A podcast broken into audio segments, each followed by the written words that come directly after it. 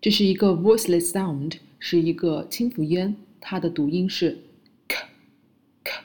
它的发音特点和技巧是，你的舌根呢要紧贴你的上面的软腭，然后呢突然张开，让气流冲出 k k，并且同时声带是不振动的，是这样一个发音的过程 k。但是在 s 音后面 k 也要相应的读成自己的浊辅音 g，比如说 basketball。而不是 basketball。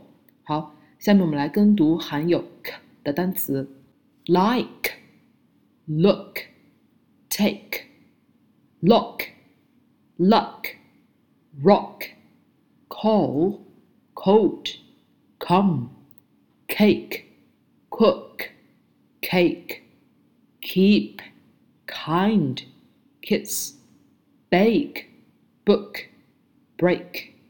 walk, week, work, basic, music, public, quality, queen, quick, occasion, occupy, occur。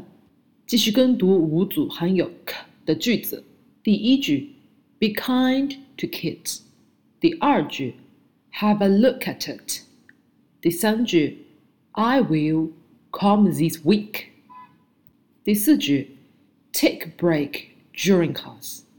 第五句，have a walk and enjoy music。好，关于科的同义词，我们来一起跟读一下：arc arc cop cop break break buck buck check check。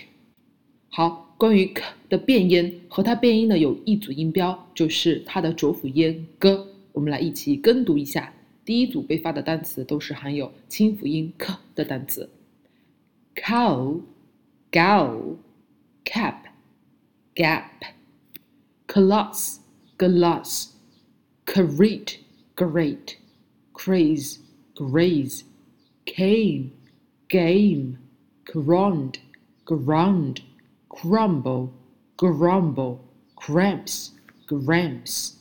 好，以上内容请大家反复聆听、跟读、模仿。